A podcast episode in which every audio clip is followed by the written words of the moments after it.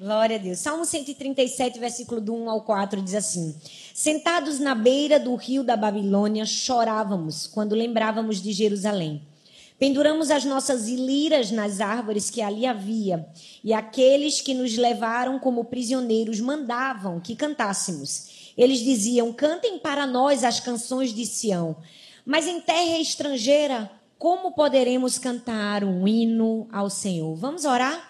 Senhor, muito obrigada, Pai, por estarmos aqui. Que privilégio é ouvir a tua voz, estar em tua casa. Senhor, nós estamos aqui porque te amamos, te desejamos, queremos ouvir a tua voz somente. Fala conosco, Senhor. Nos ensina a tua palavra, que ela seja alento, que ela seja alívio, que ela seja correção, que ela seja direção, que ela seja aquilo que nós precisamos para nos manter de pé e não somente nos manter de pé, caminhando em direção ao teu propósito para a nossa vida. Nos ensina a cantar, a adorar, a louvar em toda e qualquer circunstância, para que a gente seja achado fiel em ti. Nós te oramos e te agradecemos no nome de Jesus. Amém, amém? Glória a Deus. Esse texto é um salmo muito conhecido, um salmo muito bonito, mas se eu pudesse dar um tom para esse salmo, seria um tom de lamento. Essa semana, minha filha mais velha, Sara, ela chegou para mim e disse assim: Mãe, eu estou um pouco preocupada. E eu falei: Por quê? Ela disse: Eu comecei a ler o livro de Eclesiastes e, sinceramente, mãe, eu achei um livro muito mal-humorado. E eu fiquei tão impressionada porque ela só tem 10 anos. Ela disse: Mãe, quando eu comecei a ler Eclesiastes, eu achava que a minha vida tinha sentido. Mas agora eu estou percebendo que não tem mais tanto sentido, porque para ele tudo é sem sentido debaixo do sol, mãe. Eu estou um pouco preocupada porque esse texto é um pouco depressivo. Eu precisei parar e dizer: quantos anos essa criança tem, Senhor? Ela só tem 10 anos, mas ela já está no livro de Eclesiastes, terminando a Bíblia esse ano. Uau, glória a Deus. Você pode glorificar o Senhor por isso? Tem muito adulto que ainda não leu a Bíblia esse ano. Minha filha já está terminando no mês de setembro. E quando ela me falou do tom, eu sente aqui, a mamãe vai precisar conversar com você e explicar para você um pouco sobre o livro de Eclesiastes.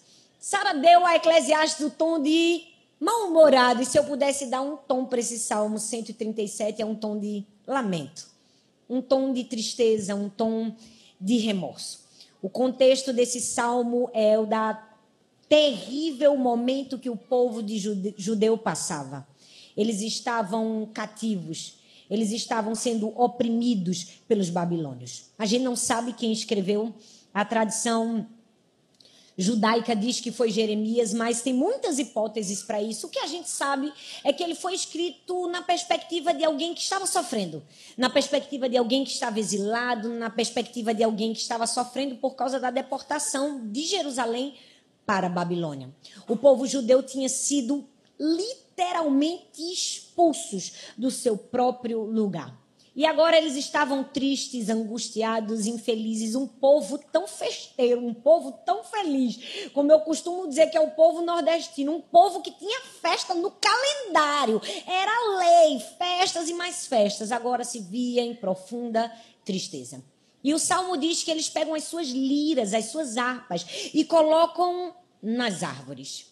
Os babilônios olham para eles e dizem: cantem Cantem hinos que vocês cantavam em Sião. Um tom de zombaria. Eu quero ver vocês cantarem agora. Você já percebeu que o inimigo faz isso com a gente?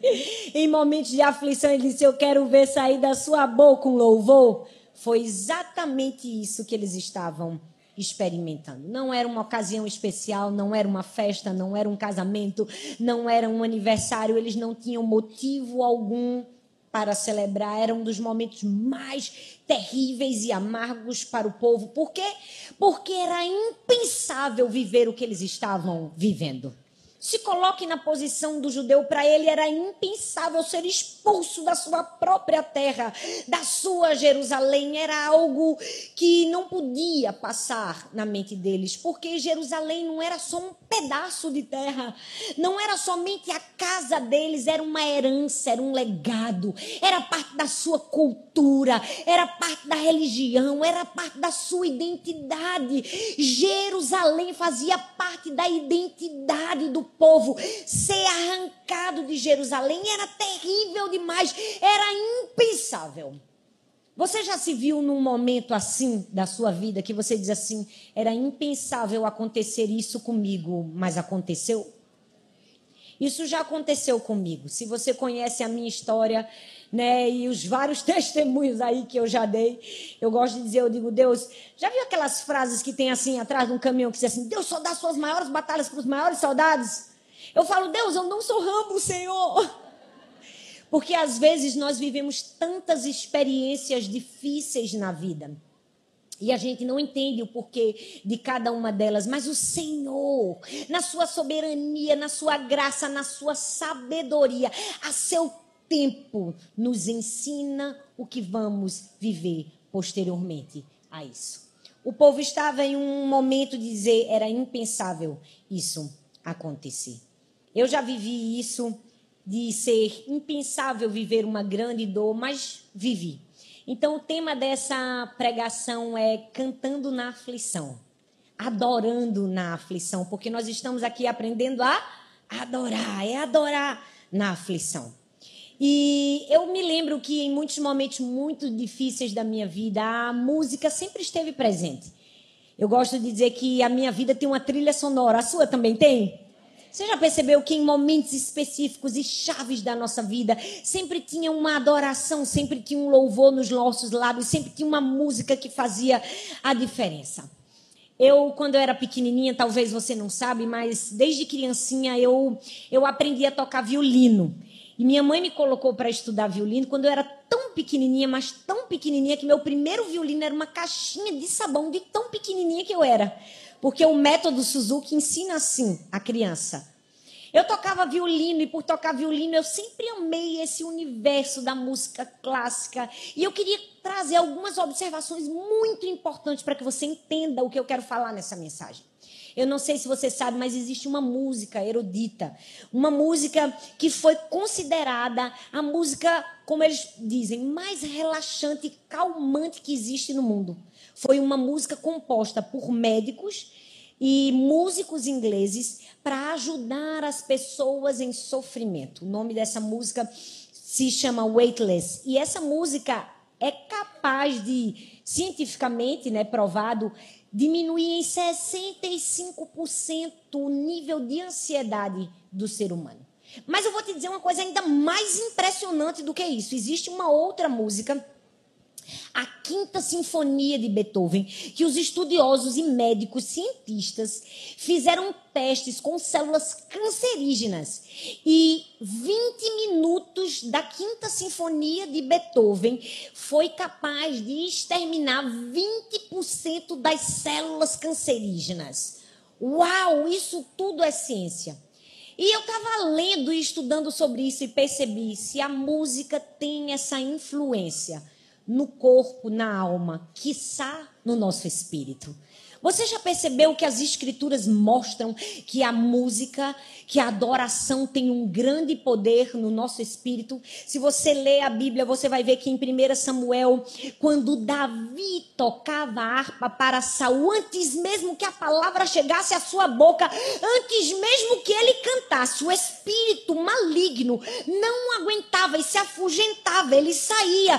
Por quê? Porque há um poder na adoração, não somente no nosso corpo, não somente na nossa alma, mas há também um poder na da adoração do nosso espírito. Sabe, a adoração afugenta espíritos malignos, mas não somente afugenta espíritos malignos, atrai a presença de Deus. A Bíblia fala no livro de 2 Reis, no capítulo 3, versículo 15, diz que o profeta pediu. Ele diz assim: Ora, trazei-me, pois, um músico. E sucedeu que, tocando o músico, veio sobre ele a mão do Senhor. Ou seja, uma sequência de notas que fez vir a mão do Senhor sobre o profeta. Há um poder há algo, há uma graça especial do Senhor em adorarmos a Deus. Se você prestar atenção Todas as grandes vitórias do povo de Israel eram precedidas por adoração. Começava-se com adoração, tinha adoração no meio, tinha adoração no fim. A adoração faz parte de uma arma poderosa de Deus para mudar circunstâncias, para mudar cenários. É tão lindo ver o cântico de Débora, o cântico de Ana, o cântico de Moisés.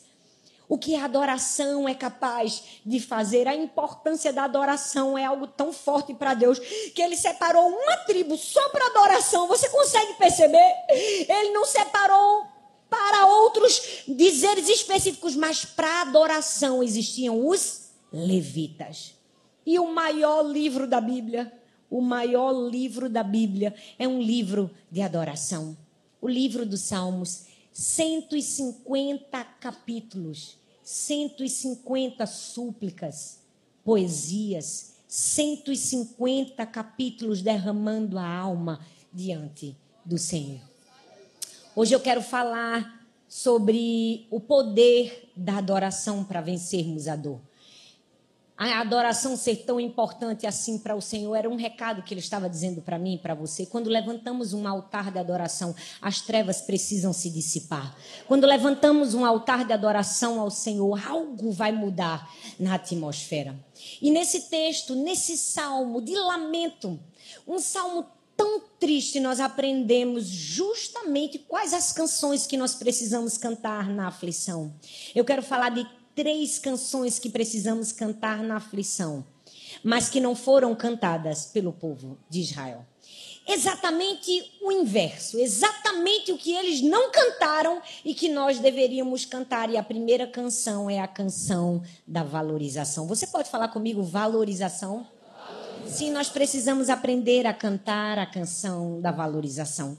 O texto diz que eles estavam sentados à beira do rio da Babilônia, fazendo o quê? Chorando, lamentando, com remorso, com saudade de Jerusalém, com vontade de estar na sua terra. Eles estavam com remorso de algo que eles tinham ignorado e não valorizado.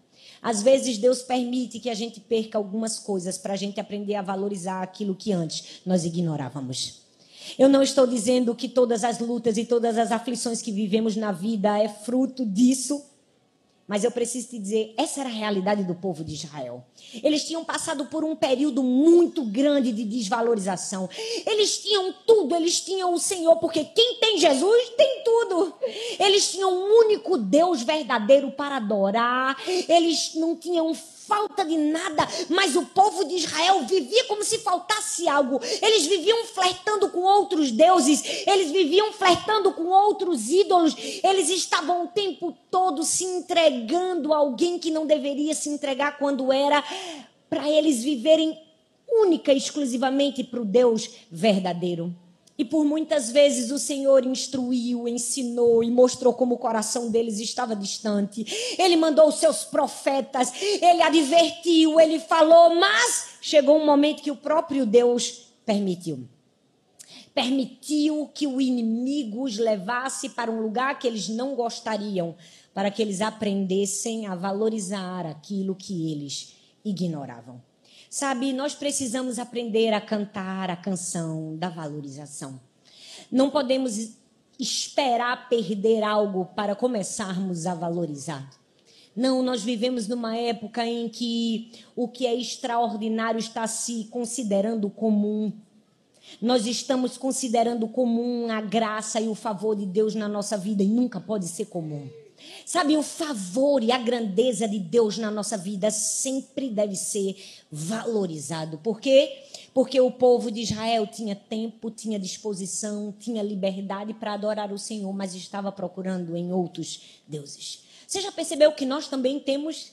Temos tempo, temos disposição, temos liberdade, porque as mesmas 24 horas que eu tenho, você tem a disposição que a, a saúde mínima para fazer algo e a liberdade nós temos, mas o que temos feito com isso?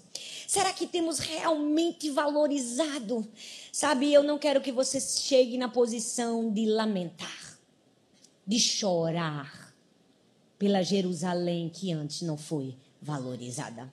Nós precisamos aprender a cantar a canção da valorização, a canção do contentamento e da gratidão. Sabe, às vezes vivemos experiências que nos marcam profundamente. Eu vivi muitas experiências marcantes com a minha primeira filha numa UTI de um hospital. E esses dias eu estava pensando como a ausência nos faz valorizar a presença. Como as perdas nos fazem valorizar os ganhos. Você já percebeu isso? A minha filha mais nova tem três anos e ela desfraudou agora. Eu tive uma certa dificuldade de desfraldar as minhas filhas eu pensei, por que, que essas meninas fazem tanto xixi na cama? E eu entendi porque eu tive uma certa dificuldade. Porque a minha filha mais velha, até um dia desse aí, de vez em quando ela dava uma escapulida. Mas sabe por que eu tive essa dificuldade? Porque todas as vezes que ela fazia xixi na cama e ela dizia, mãe, eu fiz xixi na cama, eu respirava fundo e dizia, minha filha, da próxima vez você precisa se esforçar, levante de madrugada, vamos fazer xixi antes. Mas eu nunca consegui reclamar porque minha filha fazia xixi na cama. Eu nunca briguei com ela, eu nunca reclamei. E por que eu nunca reclamei? Porque a minha primeira filha, numa hospital, numa UTI, tinha uma doença chamada bexiga neurogênica. Ela não conseguia fazer xixi voluntariamente, então durante muitos e muitos dias eu clamei ao Senhor que ela fizesse xixi. Eu dizia, Deus, por favor, eu estou aqui de novo, Senhor. Os médicos pesavam a fraldinha dela para saber se saía alguma coisa e nunca saía. Eu dizia: Deus, eu estou te pedindo só uma coisa. Faz a minha filha fazer xixi, Senhor. Uma coisa tão simples e aparentemente tão insignificante para o ser humano, mas quando perdemos, entendemos o valor das coisas. Sabe, nós precisamos ter uma vida tão forte em contentamento e gratidão ao Senhor que a gente não vai precisar perder para valorizar.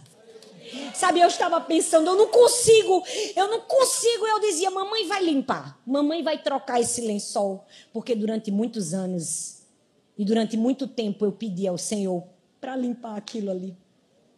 Sabe, nós precisamos aprender a ter um coração de contentamento e cantar a canção da valorização. Ah, mas a minha vida está tão difícil. Tem alguma outra coisa que está fácil. Ah, mas eu tenho sofrido tantas perdas. Tem algum ganho que você não está enxergando. Ah, mas eu tenho chorado tantas lágrimas. Tem um sorriso de alegria que o Senhor quer liberar para você. Não espere perder para valorizar. Não espere estar na Babilônia para dizer Jerusalém, Jerusalém. Na aflição precisamos cantar a canção da valorização. Sabe, todos nós sofremos com essa pandemia. E na época da pandemia, eu vi uma história tão forte que a minha irmã me contou. A gente sabe que a Itália foi um dos países mais afetados, com uma população muito idosa. E disse que um senhorzinho de 93 anos precisou ficar internado por um tempo no hospital. E quando ele saiu, o médico, né, a equipe médica, né, deu alta para ele e deu para ele uma conta para ele pagar. E naquela conta tinha 500 euros. Você precisa pagar 500 euros pelo tempo que você ficou aqui. A gente sabe que na Europa não é como aqui. Então aquele velhinho de 93 anos começou a chorar, a chorar copiosamente em desespero. Os médicos já consternados disseram: "Não, fique calmo. Se o senhor não tiver dinheiro para pagar, a gente tem um programa aqui, a gente vai dar um jeito". Ele fez: "Não, eu estou chorando porque eu passei 93 anos da minha vida respirando o ar de Deus e eu nunca agradeci que era de graça e agora eu precisei pagar 500 euros". 93 anos respirando um ar que nunca agradeceu. Nós precisamos viver uma vida de contentamento. A gente não precisa perder para agradecer. A gente pode cantar na aflição. A gente pode adorar. A gente pode cantar a canção da valorização. Você fez isso hoje. A minha pergunta é: Deus, Senhor, você agradeceu por estar vivo. Você agradeceu o ar que você respira de graça. Você agradeceu porque você não precisou dar um comando para a sua bexiga, nem para o seu intestino, nem para o seu estômago funcionar. Deus deu esse comando e você está vivo, você agradeceu.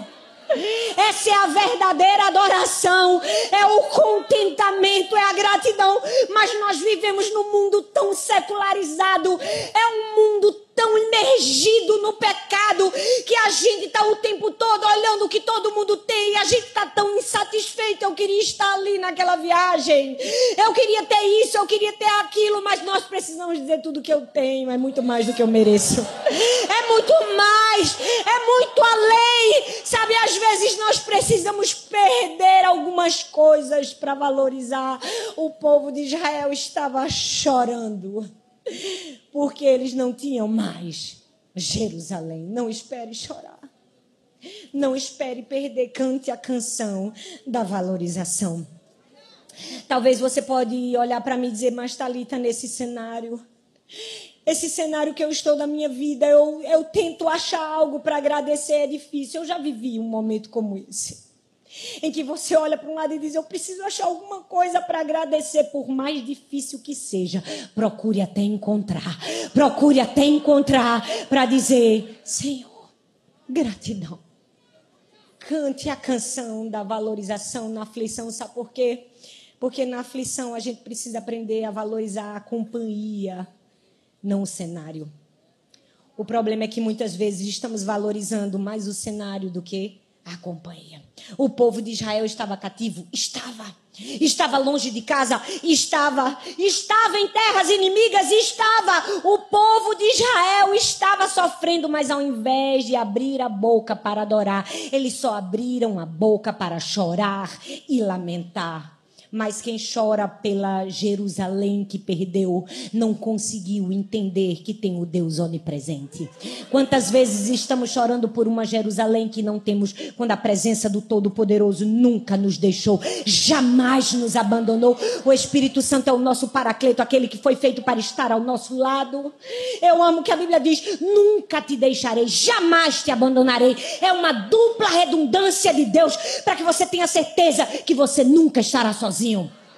Ele poderia ter dito: Não vou deixar você, mas ele disse: Nunca, jamais deixarei você, porque estamos chorando por não estar em Jerusalém, quando a presença de Deus nunca nos deixou. Eu me lembro do apóstolo Paulo. Tem um momento da, da vida dele que ele diz assim: ó, na minha primeira defesa, ninguém apareceu para me apoiar todos me abandonaram. Aí ele diz que isso não lhe seja cobrado, Senhor. Por quê? Porque o Senhor permaneceu ao meu lado e me deu forças para que por meio de mim o evangelho fosse amplamente proclamado a todos os gentios e todos os gentios soubessem o Senhor me libertou da boca do leão e me livrará de toda obra maligna. Quantas vezes estamos chorando pelos que se foram sem agradecer por quem nunca foi embora? Demas foi embora e tantos outros da vida do apóstolo Paulo, mas ele diz assim: O Senhor permaneceu ao meu lado e me deu forças. A presença do Senhor permanece. Na aflição, valorize a companhia, não o cenário. A Bíblia diz: Para onde me ausentarei do teu espírito? Para onde fugirei da tua face? Se suba aos céus, lá estás. Se faça a minha cama no mais profundo abismo, lá estás também. Não tem como a gente fugir da presença de Deus, mas muitas pessoas estão fazendo do modo da sua adoração o modo do seu cenário. Se a minha estação está boa, se a minha estação está ruim, se eu tenho abundância, se eu tenho escassez, a minha adoração não está ligada àquilo que eu estou vivendo, mas a quem Deus é. Há uma presença que nunca vai embora. Nós precisamos aprender. Ei, eu estou em terra estranha, eu posso adorar.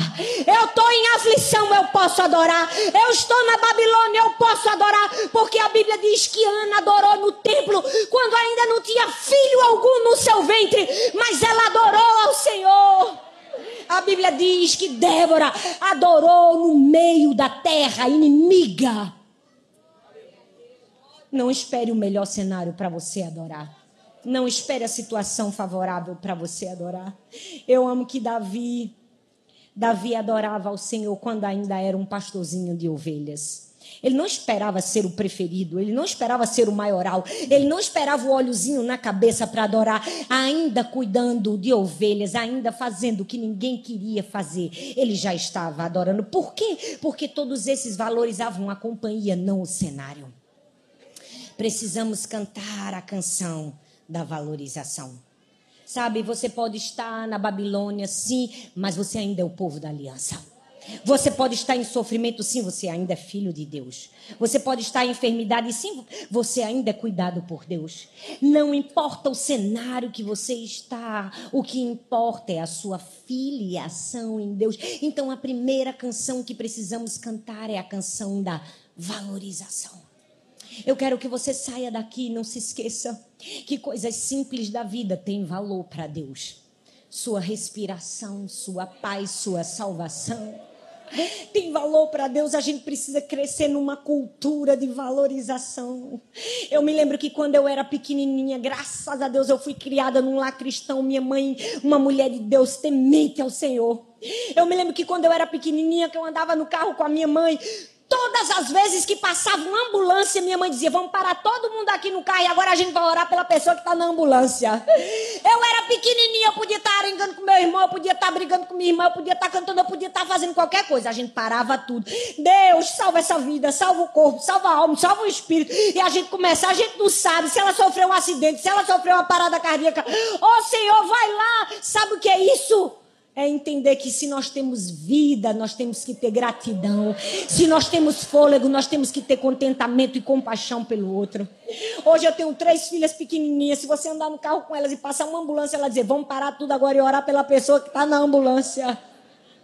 Eu nunca pensei que um dia eu passaria tanto tempo dentro de um hospital e precisaria de alguém para orar por mim.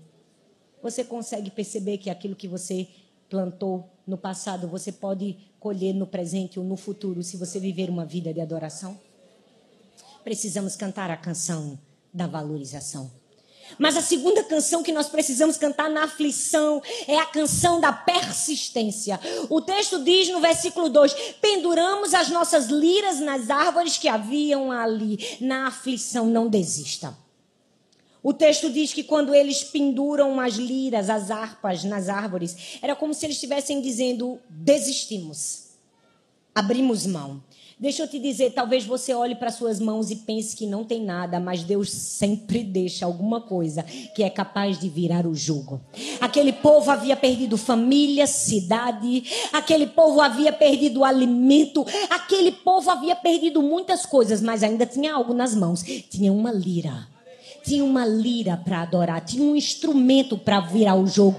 Deus colocou algo nas suas mãos. Perceba o que Deus colocou nas suas mãos, porque às vezes nós perdemos outras coisas, não para que a gente fique no meio do caminho, não para que a gente pare, mas para que a gente volte para esse lugar de dependência em Deus. O povo tinha lira nas mãos, mas eles fizeram o quê? Desistiram. Passividade total. Abandonaram. Deixaram em cima das árvores. A lira não tinha nenhum poder sobrenatural, não era mágica. A lira era apenas um instrumento. Mas sim, no mundo espiritual era a conexão daquele povo com a adoração ao Deus vivo e verdadeiro. Eu vim aqui essa noite para te dizer: tem uma lira na sua mão. Talvez você pode dizer, eu fiquei sem nada, perdi família, perdi bens, perdi tudo. Não, a gente nunca perde nada. Deus sempre deixa alguma coisa na nossa mão que é capaz de virar o jogo. Deus tinha deixado a adoração na mão daquele povo, mas aquele povo não conseguia enxergar, porque aquele povo desistiu. Deixa eu te dizer, era um simples instrumento, mas na mão da pessoa certa pode virar o jogo. Uma pedrinha, um estilingue, na mão de qualquer pessoa, não podia fazer nada, mas na mão de Davi virou o jogo e deu vitória. Ei, deixa eu te dizer, tem algo que está na sua mão que para outras pessoas pode ser insignificante, mas nas suas mãos tem um destino profético uma fitinha vermelha. O que é que uma fitinha vermelha era capaz de fazer na minha mão e na sua talvez nada, mas na mão de Raabe era o símbolo do livramento. Ah, gente era o símbolo do livramento. Deus deu um instrumento para mim e para você. Nós precisamos enxergar uma estaca para uma armadora de tendas, talvez na minha mão não matasse ninguém, mas na mão de Israel matava, porque Deus nunca vai nos deixar desamparado. Ele sempre vai colocar um instrumento de adoração nas nossas mãos. É por isso que nós precisamos aprender a canta, cantar a canção da persistência. Eu imagino Deus olhando aquele povo e colocando as liras nas árvores, e era como se Deus estivesse dizendo: Não!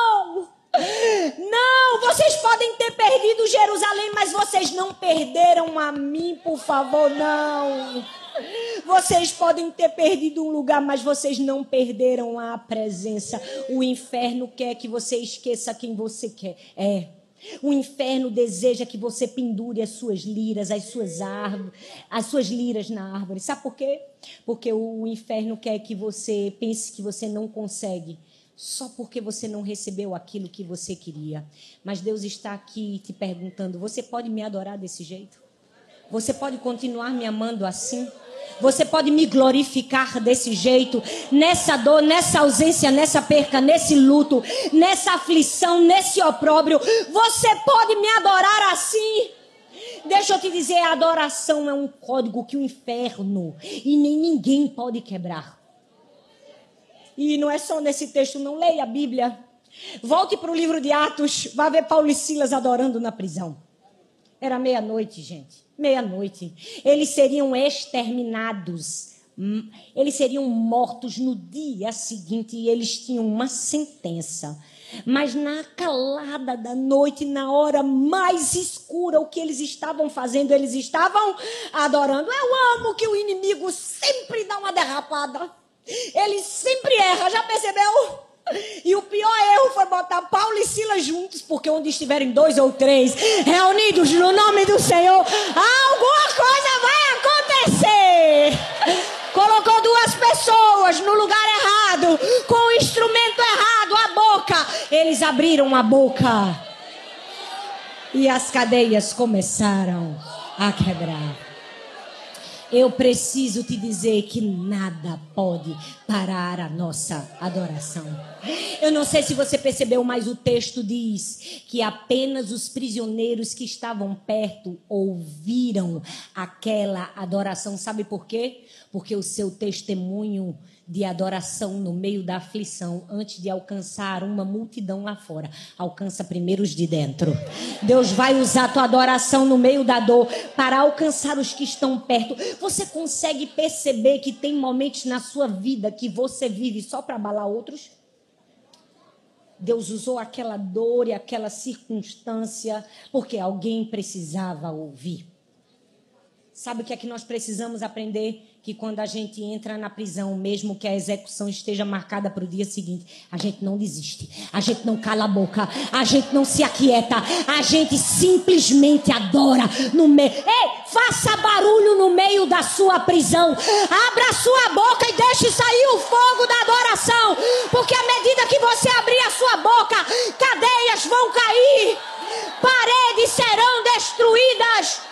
Não se acovarde em meio à dor. Cante a canção da persistência, porque tem algo muito poderoso em cantar na aflição. É o mesmo que dizer ao inferno: Eu não me submeto a você. Quando você canta na aflição, você está dizendo para Satanás: Eu não me submeto a você. Você que precisa estar submisso ao meu Deus. Há algo muito poderoso em cantar na aflição. Talvez muitas pessoas poderiam ter olhado para Paulo e Silas cantando e dizendo assim: que tolo. Como alguém é capaz de cantar meia-noite na hora que todos estão dormindo? Que lógica tem a pessoa preso no outro dia sentenciado à morte? Estar cantando, deixa eu te dizer, se você é uma pessoa que está procurando agradar os outros, essa mensagem não é para você. Mas se você está procurando agradar a Deus, eu preciso te dizer, você vai ter que cantar sem música, vai ter que dançar sem bateria, você vai ter que adorar quando ninguém mais estiver adorando. Sabe por quê? Porque é desse jeito que as cadeias irão quebrar e que as pessoas irão reconhecer o Deus único e verdadeiro na sua vida. Você precisa aprender a cantar sem música. Você precisa aprender a cantar a canção da persistência. Eu não vou parar, eu não vou desistir. Eu me lembro muito bem que quando eu estava na UTI do hospital, uma médica da UTI pediátrica olhou para mim e disse assim: Essa sua fé me assusta. Ela disse assim: Quando sua filha morrer, eu não sei como você vai ficar. E eu falei para ela assim: olha, se o senhor quiser levar a minha filha, ele vai levar. Mas enquanto o fôlego de vida ela tiver, eu lutarei até o fim. Eu não vou desistir. Eu estou aqui, porque meu Deus pode. Agora, no momento que ele quiser levar, aí eu digo assim: o senhor deu, o senhor tomou. Bendito seja o nome do Senhor. Não desista. Ah, na aflição, cante a canção da persistência. Eu amo que nesse texto diz assim: de repente. Você já viu um de repente na sua vida? De repente, de repente é quando você sabe o minuto exato que aquilo tudo mudou. Mas o texto não somente diz de repente, o texto diz de repente e depois diz imediatamente se prepare. Se você ouvir um de repente, um imediatamente, o próximo passo é as portas vão se abrir. As portas vão se abrir porque aquilo que Deus faz, Ele faz de repente, Ele faz imediatamente. Algo Deus vai fazer. Ah, você precisa cantar. Você precisa cantar na aflição. Eu amo que no texto diz que nem todos cantaram, mas todos foram libertos. Nem todos cantaram, mas todos foram libertos. Sabe por que o diabo tem tanto medo de você cantar na aflição? Porque ele sabe que quando você canta na aflição, não é só você que é liberto, não. Outras pessoas são libertas também. Sabe por que o diabo tenta calar nossa voz para adorar? Porque ele sabe que quando a gente abre a boca para adorar e cantar e louvar no meio da dor, o cárcere de outros vão ter que ser quebrados. Ele impede e tenta impedir você de louvar, de adorar, de testemunhar. Mas eu vim aqui para te dizer: sua história tem valor. Tem valor para Deus. Você pode adorá-lo. Por quê? Porque ao abrir da sua boca o cárcere de outras pessoas vão se acabar. Cante a canção da persistência, a canção da valorização a canção da persistência. O povo abandonou, eles desistiram. Eles simplesmente colocaram as liras nas árvores. Mas, em último lugar, nós precisamos aprender a cantar a canção do sacrifício. O Salmo 137 diz assim: Mas em terra estrangeira, como poderemos cantar um hino a Deus em terra estrangeira? Por fim, eu quero falar da canção mais difícil de se cantar: é a canção do sacrifício. A gente já sabe que o povo de Israel tinha desistido. Desistido de adorar, de adorar. Eles colocaram as liras nas árvores, eles desistiram, mas eles continuaram. Eles disseram: Como eu posso cantar a Deus em tamanho sofrimento? Como eu posso cantar a Deus no meio do abandono, da dor, do luto? Essa é a canção mais importante que você vai entoar na sua vida. Em um momento da minha vida eu precisei cantá-la. Quando eu era muito criancinha, eu ia dormir com a minha mãe cantando músicas para mim, vários hinos. E uma das músicas que eu mais gostava, porque era uma música muito amada por um tio que foi um pai para mim. Era uma música que dizia assim: Essa paz que sinto em minha alma. Sou cantora, não, gente. Não é porque tudo me vai bem. Essa paz que eu sinto em minha alma é porque eu amo ao meu Senhor. Não olho as circunstâncias. Olha o seu amor, seu grande amor, não me guio por vista. Alegres. Eu passei três meses, três meses na UTI de um hospital. E essa música era minha companhia. Nas escadas, dos hospitais. Quando eu não tinha mais nem força de ficar no corredor, eu cantava essa paz que eu sinto em minha alma. Não é porque tudo me vai bem. No dia que o Senhor tomou a minha filha para si, eu estava ali naquele enterro e eu não sabia o que falar e alguém chegou junto de mim. Você quer falar alguma coisa? Eu disse: Não, eu só quero cantar. Eu quero cantar essa paz que eu sinto em minha alma. Deixa eu te dizer, eu estou falando isso e Deus sabe que não tem orgulho nenhum no meu coração, até porque aquelas estrofes que eu cantei para Deus era o melhor que eu tinha, era tudo que eu tinha. Mas você sabe o mais impressionante? Para Deus era suficiente. Para Deus foi suficiente. E Deus sabia que quando eu cantava essa paz, talvez eu não estava tanto em paz, mas eu estava dizendo essa paz que eu sinto. Deus sabia Sim, ele sabia que mesmo que eu tivesse em profunda tristeza, eu preferia declarar: eu estou alegre. Deus sabia que mesmo que eu estivesse olhando para as circunstâncias tão difíceis que eu estava enfrentando, eu preferi dizer: eu não me guio por vista. Sabe o que é isso? Isso é o coração de uma filha oferecendo uma adoração sacrificial ao Senhor. Na aflição, cante a canção do sacrifício. Você não precisa sentir, você não precisa crer. Você não precisa ver, você só precisa crer. A canção do sacrifício. Ainda que seja seu último fôlego de vida, a canção do sacrifício. Nós precisamos aprender a canção do sacrifício. Eles disseram em terra estrangeira: como poderemos cantar um hino a Deus? Você já percebeu que aquele povo estava sobre a posse do inimigo? Eles poderiam morrer a qualquer momento, porque muitos já tinham sido mortos a fios de espada. Muitos. Aqueles poucos que haviam sobrado, eles poderiam morrer a qualquer momento, mas eles preferiram lamentar que adorar. Eu quero que você pare e pense um pouco em Jesus. No momento de sua maior dor, no momento de sua maior aflição, antes da sua crucificação, o que ele faz? ele canta. Ele adora. A Bíblia diz em Mateus 26, 30, depois de terem cantado um hino, saíram para o Monte das Oliveiras. Você consegue perceber que as últimas palavras que os discípulos ouviram de Jesus foi adoração? Você consegue adorar na última noite livre da sua vida? Foi isso que Jesus fez. Na última noite livre da sua vida, ele preferiu adorar. Eu amo que Jesus, Jesus não estava cativo às suas emoções, porque ele mesmo disse: Pai, se for possível, passa de mim esse cálice.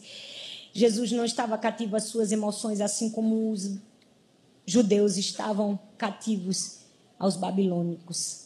Jesus não estava cativo às suas emoções, ele preferiu a disciplina de dizer: cante. Você precisa ser livre das suas emoções e escolher abraçar a disciplina que diz: Cante em meio à aflição. Adore no meio da sua dor. Sua disciplina precisa ser muito maior do que a sua adoração.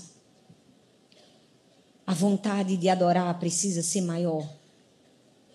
Nós precisamos aprender a abraçar a disciplina, ao invés de abraçar a murmuração. Mas esse texto diz que Jesus não somente cantou, eu, eu amo que num momento tão difícil da vida de Jesus, ele está ali, de um lado ele tem Judas, do outro lado ele tem João. E ele oferece alimento a João e a Judas.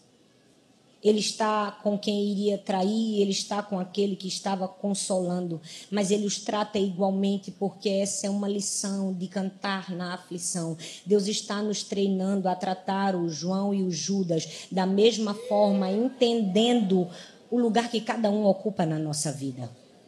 Sabe por quê? Porque cantar na aflição nos leva a um lugar de maturidade em Deus.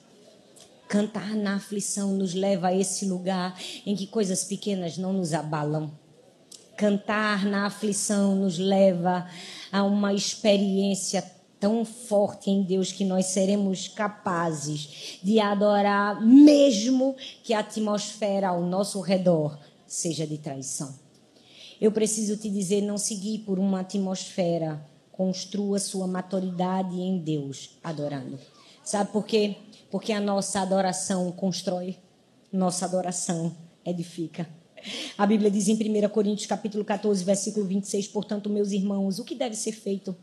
Quando vocês se reúnem na igreja, seja um irmão, tem um hino para cantar, mas que tudo seja feito para edificação. Deixa eu te dizer, quando você canta, a igreja cresce. Quando você canta, a igreja se edifica. Sabe, construir é um termo usado pela arquitetura é construir, é renovar, é levantar. Isso significa que cantar constrói.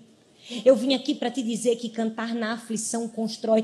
Eu amo a história de Neemias. Eu amo a história de Neemias. E amo que quando ele começa a construir os muros, ele não chama só pedreiro, não. Ele chama levita, porque cantar constrói. Se tudo estiver em pedaços na sua vida, comece a cantar, porque cantar constrói. Se sua vida estiver toda despedaçada, se a, a base, o fundamento, as paredes caíram, comece a cantar, porque cantar constrói.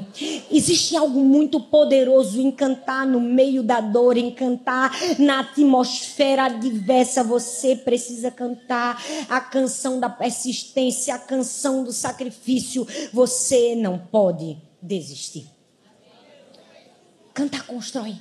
Para comigo e pensa, é, Neemias cantava para construir os muros e Josué, Josué cantava para derrubar. Não é meio ilógico?